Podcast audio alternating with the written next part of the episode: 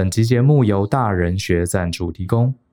有工作经验的朋友一定知道，在团体里要把一件事情做好，最难的往往不是技术，而是搞定人的问题。很多事情目标定了，技术 OK，甚至啊也不缺预算跟人手，但最后还是失败收场，往往就是因为人性。美国有个真实案例是这样的：亚利桑那州呢有个国家公园，里面有很多珍贵的化石，为了防止游客顺手牵羊把化石带走，管理机关呢就做了一个标语，是这样写的。每年在此有十四吨的化石失窃，请大家不要破坏环境。结果你猜有效吗？这个标语啊不立还好，立了之后啊，化石的失窃率啊反而暴增四点七倍。怎么会这样呢？站在心理学的观点，这个标语其实触发了游客们的从众心态。大家看到标语后发现啊，原来有这么多人都带走化石哦，那我不拿岂不亏了？于是纷纷效法。你看啊、就算我们有技术，也有心想把事情做好，却忽略了复杂的人性，结果啊，还是可能会事与愿违，甚至弄巧成拙，就像那个公园的标语一样。所以呢，大人学特别推出了一门全新的线上课程，就叫做专案心理学。它是业界首见，结合最新的行为心理学研究，还有我个人在专案管理累积二十年的实务经验，融合而成的一门线上课。其中包含二十多个单元、五个小时的音频，还有将近六万字的文稿。购买后不限时间、不限次数学习，帮助各位掌握细微隐晦的人性，促成团队的合作，同时让专案顺利成功。欢迎到节目说明栏中查看更多的课程介绍哦。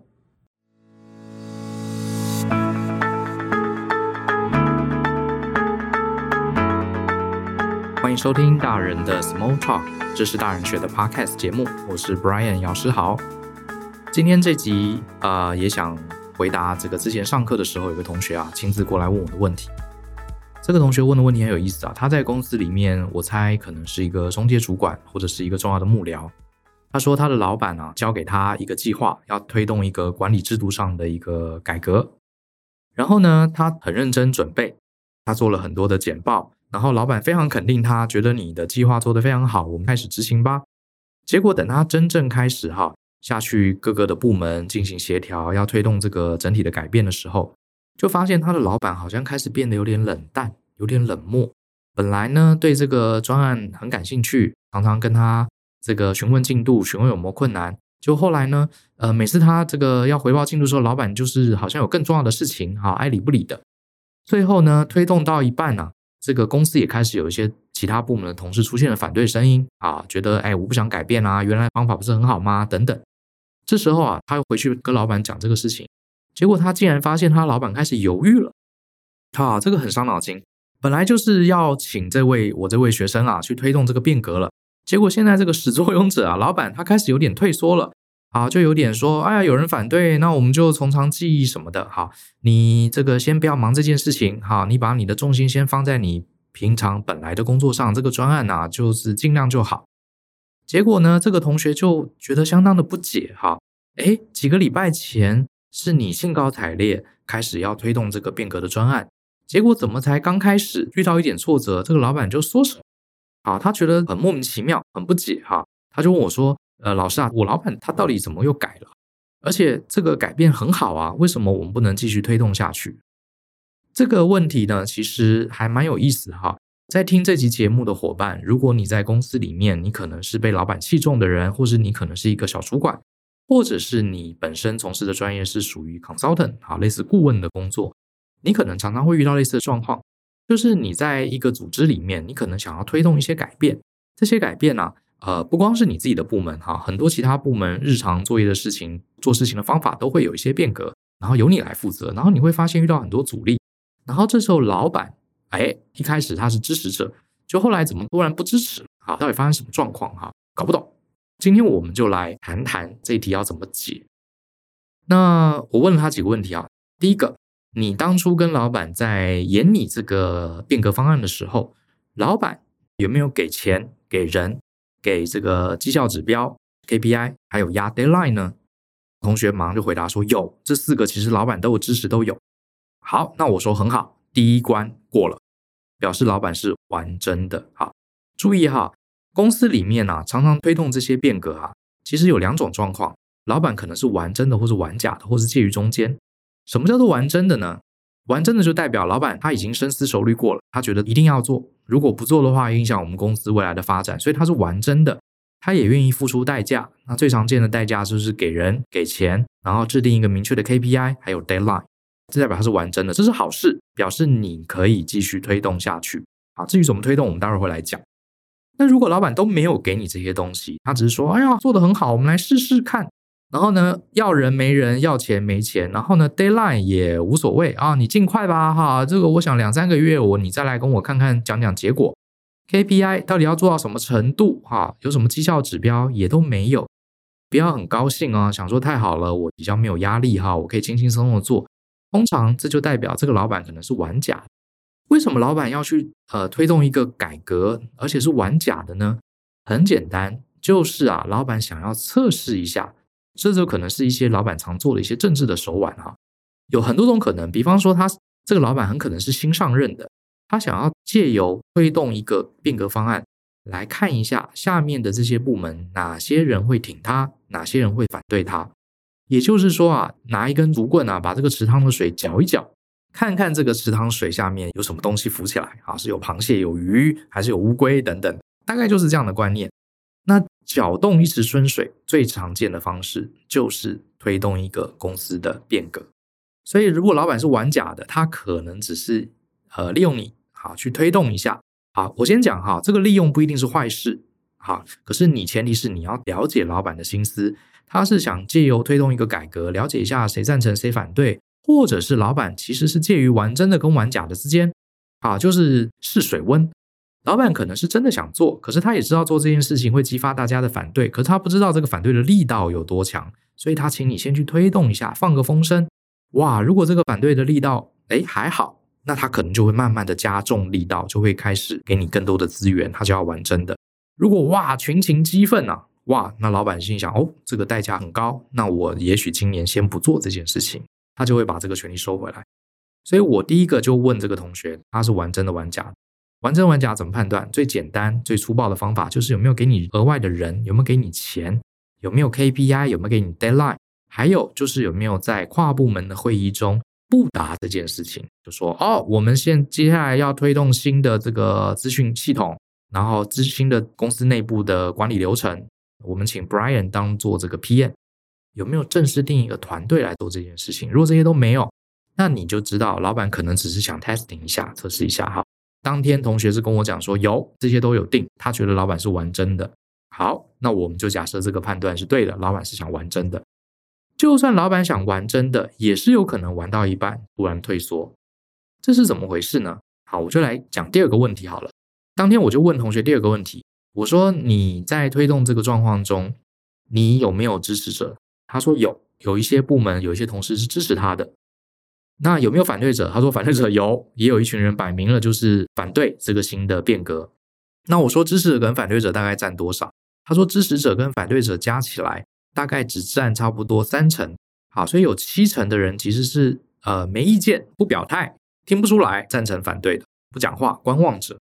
好，那这时候我就考同学一个问题，我说你接下来呢，如果你老板是想玩真的，可是他为什么现在退缩了呢？就是因为他开始担心反对者的力量可能太大，所以他有点缩回去了。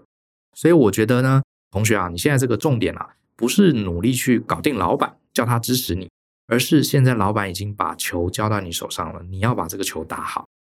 那我第二个问题就问这个同学：有人支持，有人反对，有更多的人中立，你应该把你的心思花在这三者好哪一群里面呢？同学想了一下。他说：“难道是中立者吗？”我说：“你答对了，是中立者没错。”然后我就问同学说：“你知道为什么是中立者吗？”哦，他答不出来，他只是觉得是中立者。来，各位同学啊，各位听众啊，我太入戏了。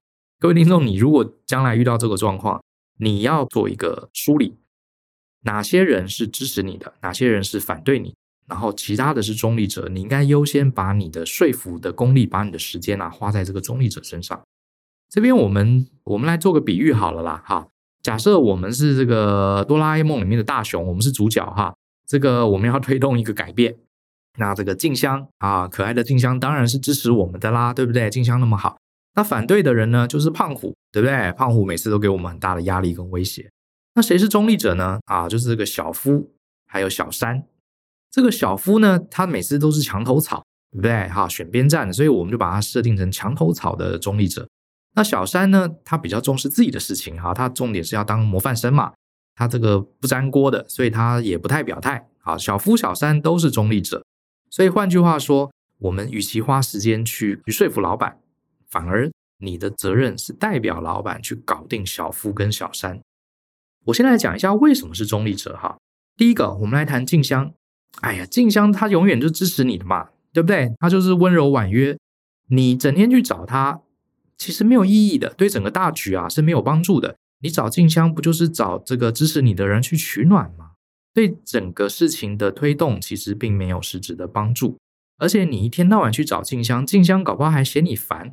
他说：“哎呀，我都支持你了，可是你看那么多人反对，你也不去想想办法，你整天跑来黏着我，那感觉好像我里外不是人，对不对？搞不好那个我整天挺你，最后这个胖虎看了不爽，也来欺负我，怎么办呢？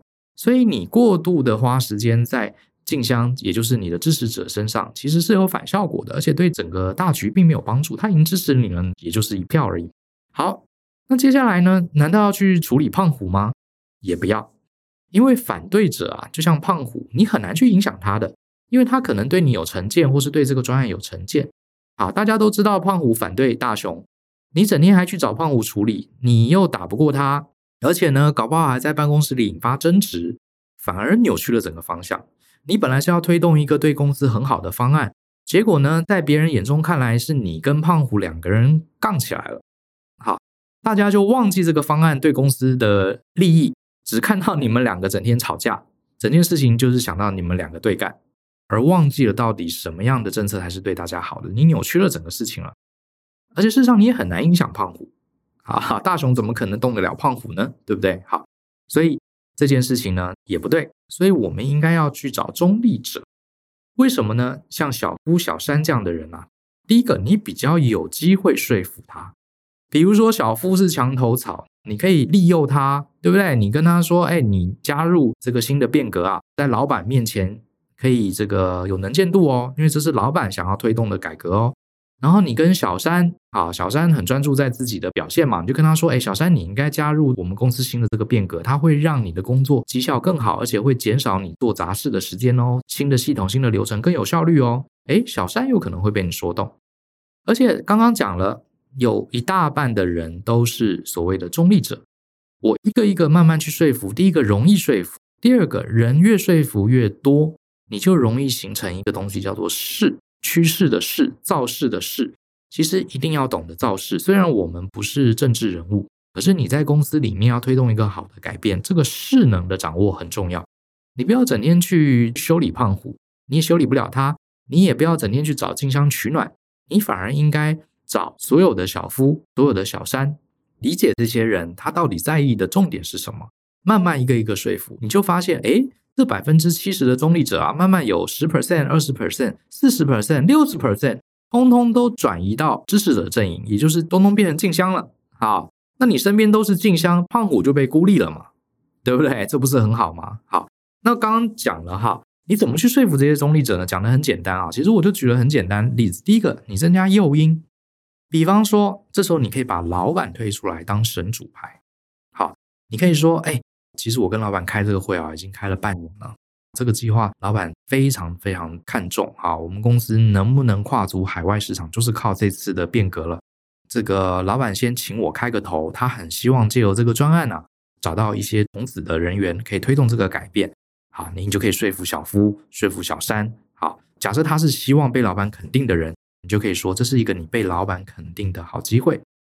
那如果是那种焦虑的人，比如说小夫，他为什么墙头草呢？他可能怕这个，他加入了你啊，这个胖虎会扁他。这种有焦虑的人，你就把他的焦虑解除啊。比方说，你可以跟这种小夫说：“哎，小夫，你不用担心，这个东西第一个是老板钦点要做的。有人不配合，我知道。哈，胖虎不配合，我知道。可是他不可能打你，因为这件事情老板一定要推动的。好，老师啊，老师都说要推动，胖虎你总不敢去揍老师吧？对不对？哈。第二个，你可能担心你工作会因为加入这个变革，你自己会需要加班，不用担心啊。参加这个变革呢，其实很简单的，而且我会帮着你做，甚至我会亲自指导你。你越早加入啊，我会有更多的时间优先去指导你啊，完成这个过渡期哈，让你顺利可以变革，所以你绩效还可以更好。总之，你就是用这些方法，看他在意的点是什么，你就去说服这些中立者。然后呢，要有耐心啊，慢慢一步一步做。而且重点是，你要常常跟老板报告。我回头讲到老板，为什么这个老板明明是玩真的，后来又缩回去呢？一定是老板发现了，哇，这个胖虎好像不好惹，而且胖虎人好多，有好多个胖虎在那边。老板可能就想说，哎呀，我与其让公司内部产生这种斗争，好不和谐。呃，而且很多反对的部门常常是在公司里面这个很拿翘的啊，业绩很高的部门，我还是不要惹胖虎好了哈，变革就算了，老板也会怕嘛，对不对？所以你在这个拉拢中立者的过程中，你要常常跟老板报告，给老板信心。哎，老板这个礼拜哈，我努力去说服，哎，结果小夫也加入喽，小山他说他要思考一下。这个再下个礼拜，你又跟老板报告，报告老板，上个礼拜小山还说不想加入，可是现在他也同意了，而且他还拉了他三个好哥们一起加入了，他们都愿意配合这个新的制度哦。其实跟老板报告的目的不光是让他掌握状况，也是鼓励老板，让老板知道其实胖虎没那么可怕啊，有更多人是现在已经跟我们站在一起了。好，接下来呢，你发现诶，这个赞成你的人越来越多了，好，这时候你可以开始做一件事情，你请老板。公开的下一些命令，做出区别。区别什么呢？就是让同意这个变革的人，也就是站在进香组那组的人啊，让他们获得一些好处。请注意哦，让支持你的人获得好处，可是请不要去处罚反对的人，就是你不要去处罚胖虎，你把胖虎放在那边就好了，不要理他。所谓的区别不是去羞辱胖虎哈，不参加没关系，我也不逼你。可是呢，参加这个变革的人，我们要给他一些好处。什么样的好处呢？举个例子啊，我之前在纽约去推动那个环保署的一些变革的时候，我们就常用这样的方法。我们要导入一个全新的系统，数百个 PM 啊，要请他们上线，用全新的电脑来制作他们的绩效报告。很多人都不愿意啊，不愿意没关系，好，我们尊重你，不愿意你就用你的纸本。可是加入我们的人，第一个好处是，你用这个电脑遇到任何问题，我们上班时间随时 stand by。我们承诺你，只要有问题，在半天之内就会获得支援。不管你的公司在澳洲、在亚洲，我们从纽约的办公室会直接打电话给你，啊，连线到你的电脑，亲自处理你电脑上线的问题。这时候大家就会发现，哎呀，这个系统迟早要上线的，我早一点支持，我可以早一点获得资源嘛。好，以后大家都进到这个系统有问题的时候，IT 人员也没有空去服务我们了。趁现在早点加入，大家可以帮助我们，这是第一个。第二个，老板也要出来讲话。老板说呢，下个月开始，如果你交上来的报告是直接用系统做的报告，而不是传统纸本 email 的报告的话，我们优先给你资源。什么意思呢？就是比如说两个部门在抢人，啊，都需要用到什么样的资源，或者都需要用到成本。那专案常常因为这个人力不足嘛，预算不足嘛，会跟老板要人要钱，通常中间都要花很长的时间去协商。这时候呢，老板就说：“如果你采用新报告，因为你的新报告格式比较好，我一眼就可以看出你专案的透明度比较高，所以我当然优先给这些愿意采用新报告的人，优先给他人力资源，或是优先给他核定新的预算。各位可以理解，就是你参加这个计划是有好处的，可是你不要去惩罚不参加的，啊，以免引起他反击。所以开始这些中立者就会更支持你。”那那些残余的这个中立者，慢慢慢慢慢慢也会靠过来。这个就是造势的方法，没有跟任何人为敌，你只是把时间花在中立者身上，了解每个中立者重视的点是什么。想要诱因的，你就给他诱因；焦虑的，你就帮他排除他的焦虑。然后请老板做出区别，让大家觉得说加入这个计划有好处的。好，不加入计划，你们就自己看着办，就看你要不要这个好处。大概就是这样的态度。那胖虎你不想参加没关系，我们也尊重你。这样的这个势能啊，在公司里面其实传得很快很快的，大家很快就会感受到。我在环保署推动这个变革的时候，就有一些人不愿意，就有一些人中立。然后我就跟他们讲说：来，如果你愿意加入这个新的报告，你不会用这个新系统，来，我亲自教你，我真的就亲自一对一哦。啊，当然也要付出一些时间了哈。我就教这些远在外地的这些 PM，手把手教他。他们觉得呃好棒哦，这个系统看起来好复杂，其实原来那么简单啊！谢谢 Brian 教我。然后我是说，如果你觉得这个方法好的话，欢迎你回到你的分公司，回到你的部门，遇到你的同事有任何问题，都欢迎他们来找我。我还鼓励他去把这个我的这个协助啊散播出去，欢迎你来。他们回去就会讲说，哎，那个总公司的 Brian 他帮我把这个系统弄得很好，还跟我传授很多秘诀。告诉我的专案要怎么做哈，这个数字才会能反映出我们真实的价值哈，等等，你们赶快去找他。这时候就会越来越多中立者站在我们这边了。好，这时候你评估一下，好，几个礼拜之后呢，假设差不多已经有八九成的专案经理已经加入到你支持者行列的时候，可是导这个系统一定要全公司加入啊，胖虎该怎么办呢？其实你不用担心，最后一步啊，再来处理这些反对者。处理反对者的方式啊，不是去羞辱他们，也不是去骂他们，更不是处罚他们，反而要给他们台阶下。什么意思呢？因为这些胖虎们啊，他其实慢慢也发现，哎呀，其他小朋友们都站在大雄那边了，他反而变得很寂寞，都没有人要陪他玩。可是呢，这时候你叫他低头啊，是很难的，这是尊严问题嘛，对不对？哈，人的尊严永远甚至比生命还重要，对不对？所以这时候你要怎么处理这种？内心已经软化，可是嘴皮子还很硬的人呢？最好的方式，你搭一个台阶给他下。好，我当时的做法是这样，我就去找那些从头到尾都反对我们的 PM。好，他以为我要去下马威，其实不是的，我是去虚心求教。我会跟这些别人说：“哎，那个胖虎啊，不好意思啊，这个我们现在啊在推导这个计划，我们这个新的系统，果然你一开始反对的点是有道理的。你记不记得两个多月前我请你加入，你反对？”你说这个系统太复杂了，这个报告有很多的东西都不合理。哎，真的被你说对了。你看，现在我们公司啊，已经有八成的人在采用这个报告。你当初一语道破这些缺点，现在大家都提出来了。老板也是叫我一定要改。他说啊，如果我不把这些你当初讲出来的缺点改掉，这个系统还是会有问题的。所以现在觉得你当初不加入啊，我完全可以理解了。真的有这些缺点。那你在公司年资比较多，而且你一开始就看出了这些问题。我现在为了要上线了，我可不可以跟你请教这些问题要怎么改比较好？好，你一定要把身段放得很低。我想懂我意思。其实我就在给他台阶下。我的想法是这样子啊，真正的强者，你反而不用用你的权威、用你的成功啊去压迫别人。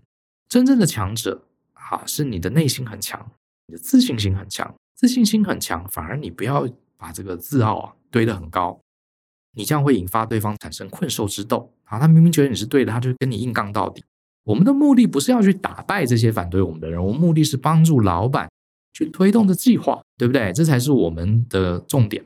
你用这种低声下气，然后虚心求教的方式，通常效果是比较好的。这时候反对你的人就说：“对嘛，我就说你这个系统，其实我呃，我不是不愿意参加哈、推动新的系统当然好啊。”我在公司也这么多年了，我也帮公司推动过系统，所以小姚，你讲的没错，我不是反对你，我也不是反对这个系统，是因为你一开始来找我，这个系统有问题，啊，他就会讲这些事情。你就说，哎，对啊，你看你讲的真的有道理，我当时还没搞懂，你看现在这些问题都出来了，那这个胖虎，你可不可以给我一些指点？报告要怎么改才比较好呢？这时候他就跟你说，哎呀，这个格式要怎么样？好，那你就听他讲，能改的改。如果他胡说八道的，你也就参考就好。说不定他真的提出一些很好的意见，你就意思意思哈，把你的报表啊，把什么你要推动的新的流程，照这个胖虎的意见，技术性的微调，好，好调好之后呢，要跟老板串通好，然后你在这些重要的会议上或者 email 上跟全公司的同事讲说，好，我们上一次这个变革版一点零，好，谢谢各位同事们的配合，目前已经有八成五的人都采用新的报告了。可是呢，不瞒各位说，大家也知道这个报告一点零版啊，还有很多地方需要调整。上个礼拜跟胖虎经理开了一个会，胖虎经理已经把这些需要改的地方啊，透过他的专业经验都提供给我们了。所以，我们下个礼拜会推出胖虎二点零，啊，不是胖虎变革二点零哈。特别感谢胖虎经理，好，在最后上线前紧要关头给我们这么好的建议，把这个所有的功劳都归功给胖虎。他一个黄金台阶嘛，让他可以潇洒的走下来，他不就也加入了吗？最后这个系统就顺利导成了，对不对？所以其实像这样的步骤啊，说真的，这是我们的专业了哈。很多人都以为顾问最厉害，是因为他知道很多管理的技巧，其实我后来发现，管理的技巧固然重要，可是真正重要的哈，其实是怎么去推动一个组织内的改变，怎么去了解人性，怎么让大家都能共赢，而不要互相伤害，还能把这个事情做好。所以这是我那天给同学的这些建议，跟大家分享一下，好，跟大家分享一下。好，来做个小小的总结哈。我自己觉得啊，各位听众，你在职场里面，不管你是刚进入职场的新鲜人，或者是你已经是职场老鸟了，跟我一样，在职场里面，你应该有感觉哈。所有的工作大概就分两种啦，一种是被人影响的工作，一种是影响人的工作。当然，很多工作是介于中间。我的感觉是，如果你在职场想要发光发热，不只是想说啊，每天混到下班领这个少少的薪水，你希望把职场当成你个人的一个舞台哈，也当做你个人的事业的话，我觉得你要去 monitor 你自己哈，一年一年的随着年资的增长，你去影响人的工作的占比有没有越来越高？如果你一直工作工作到四十岁五十岁，你的工作都是别人影响你，别人叫你做什么，别人叫你配合什么，而很少是你去影响别人的话，那我觉得你在职场上的发展应该已经卡死了。好，现在已经卡死了，你倒未必是真的要挂什么很高级的主管啊，因为我觉得是这样子啊，在人类的社会里面，真正获得更多资源的都是你有能力去影响别人的人。所以我觉得今天讲的这个只是影响别人。一万种方法里面的一种，这些也是我慢慢琢磨琢磨出来的。我会觉得说，大家不要觉得说，哎呀，Brian 这个好谋略啊，这个很狡猾哈，好像在职场里面搞这个政治哈。我问你哈，刚刚我讲的这一串，请问有没有人受伤呢？有没有人利益受损呢？根据我的经验，没有嘛，对不对？这个公司导入了新系统，大家用新的方式工作，好，效果更好。不管是赞成的人、中立的人，或者是胖虎这样的反对者，他最终都成长。那老板也得到他要的东西，我也获得老板的信任。这里面没有人权益受到侵害啊。所谓政治啊，很多人都觉得它是一个负面的用语，其实我觉得不是啊。政治就是管理众人之事嘛。那你要成为影响别人的人，你就一定要有这些方法，不是说觉得你站在老板这边你就一定是对的哈。你推动一个公司的改革。这个你就一定是对的，胖虎就一定是错的，不要这样想哈。哪一天你也可能在某一个领域里面，你成为那个胖虎，对不对？重点就是我们要去影响他嘛，让他知道什么是对的，而且要给他台阶下，让他对这个专案也有一些贡献。好，我觉得这个才是上班最有意思的点，至少我是这样觉得。然后另外呢，我也想提一下，诶，有同学说，Bryan，你讲了大雄，讲了静香，讲了小夫，胖虎都讲了。怎么没有讲到哆啦 A 梦的主角就是哆啦 A 梦呢？因为我只想告诉你，大人的世界里面，每一个人都是没有哆啦 A 梦的大雄啊。真实世界里面有静香的，啊，不常见到，见到你要好好把握它啊。然后有这个小夫、小三、胖虎，绝对也是有的。而且我们大部分人都是迷惘的大雄，可是偏偏哆啦 A 梦是不存在真实的世界里。为什么哆啦 A 梦好看？就是因为它满足了我们的一个幻想，我们心中的那个对理想世界的一个缺角。真实世界是没有哆啦 A 梦的。好，你只能自己当自己的哆啦 A 梦。好了，我今天算是扮演了一集的哆啦 A 梦，我只提出了一个法宝而已。这个讲自己是哆啦 A 梦好像不太好，虽然身材越来越像哈。那讲到哆啦 A 梦呢，今天想推荐一个我们大人学的课程，叫做专案心理学。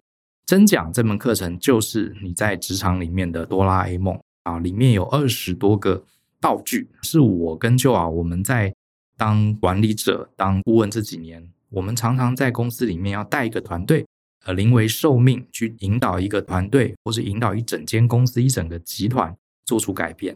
可是我们通常就是大雄啊，我们又不是公司的管理者，我们也不是股东，我们也只是被人家请来的顾问，我们手上没有权力啊，对不对？我是一个 PM。我也不是大老板，没有生杀大权，可是案子又必须完成啊。所以在你手上没有哆啦 A 梦的时候，你要运用什么样的法宝，一步一步的引领整个组织改变？这就是我们专案心理学的内容。它就是在进行这些变革的专案，怎么样透过心理学啊了解人性。那我刚刚讲的这个是里面一集的一个概要，真正的课程里面还有讲的更细的一些做法。既然聊到这个话题，还有一点时间，我就再补充一下好了，也跟大家讲一讲。比方说呢，像我们自己在带团队的时候，在描述进度，其实也有方法。好，有一个心理学的理论叫小范围理论，什么意思呢？就是人在听到一些数据啊，听到一些进度的描述的时候，我们喜欢听小范围的东西。举个例子哈，比方说以前我们当兵的时候哈，要这个全副武装呃行军，好累啊，一天走十几二十还是三十公里哈，走到最后那个大腿皮都磨破了，很惨。那时候很痛苦啊。你就发现啊，班长很厉害，他在刚开始走的时候啊，都会讲我们已经完成了多少。哎，各位称一下啊。你们猜完成了多少？有人说啊，三公里，错，你们已经完成五公里了，继续加油啊，不用休息，对不对？我们十公里再来休息。哎，我们大家就觉得哇，我们才刚开始走，已经五公里了，再十公里也很快啊，就可以休息了。结果呢，等到大家已经累到爆，已经快死了，他这时候说加油，再八公里，前面有一家 Seven Eleven，我们就让大家买东西。然后大家听哇，再八公里有 Seven Eleven 可以去买个凉的，好开心哦。结果走走走走走，根本没有 Seven Eleven，大家就在骂班长骗人。他这时候说：“哎呀，要有梦最美嘛！你看，我们再晃一晃，又剩五公里，就快要到目标了，再撑下去。哎，结果你看，我们真的大部队就这样走了三十公里。这个就叫做小范围理论，就是你在描述进度的时候，在前半段你要尽量讲我们已经累积了多少，到了后半段你要讲我们只剩多少。”好像我自己在跟团队，有些时候在带专案团队，团队这个专案时间很久，然后过程中遇到很多很多的挫败，你就会发现你的团队开始意兴阑珊。我就用这个小范围 理论来激励大家。好，还有一个很有趣，我们也在课程里面提到，叫蔡加尼克效应。哈，这是一个俄罗斯心理学家，很厉害哈。他提出了一个观念，就是说人呐，在做一件事情啊，如果你中途不准他做，把他砍断。他会非常怀念刚刚做到一半的工作，会很难过，你知道？就像你吃饭刚开始吃，正觉得味道好的时候，把他的这个餐盘整个拿走，哇！你整天都在想着那个你没吃完的那一顿菜，好，甚至我端给你新的，你还在想那个没有吃完的牛排。这个是蔡加尼克效应，很有意思啊。所以我自己在带专案的时候，我尽量会缩短前置准备的时间。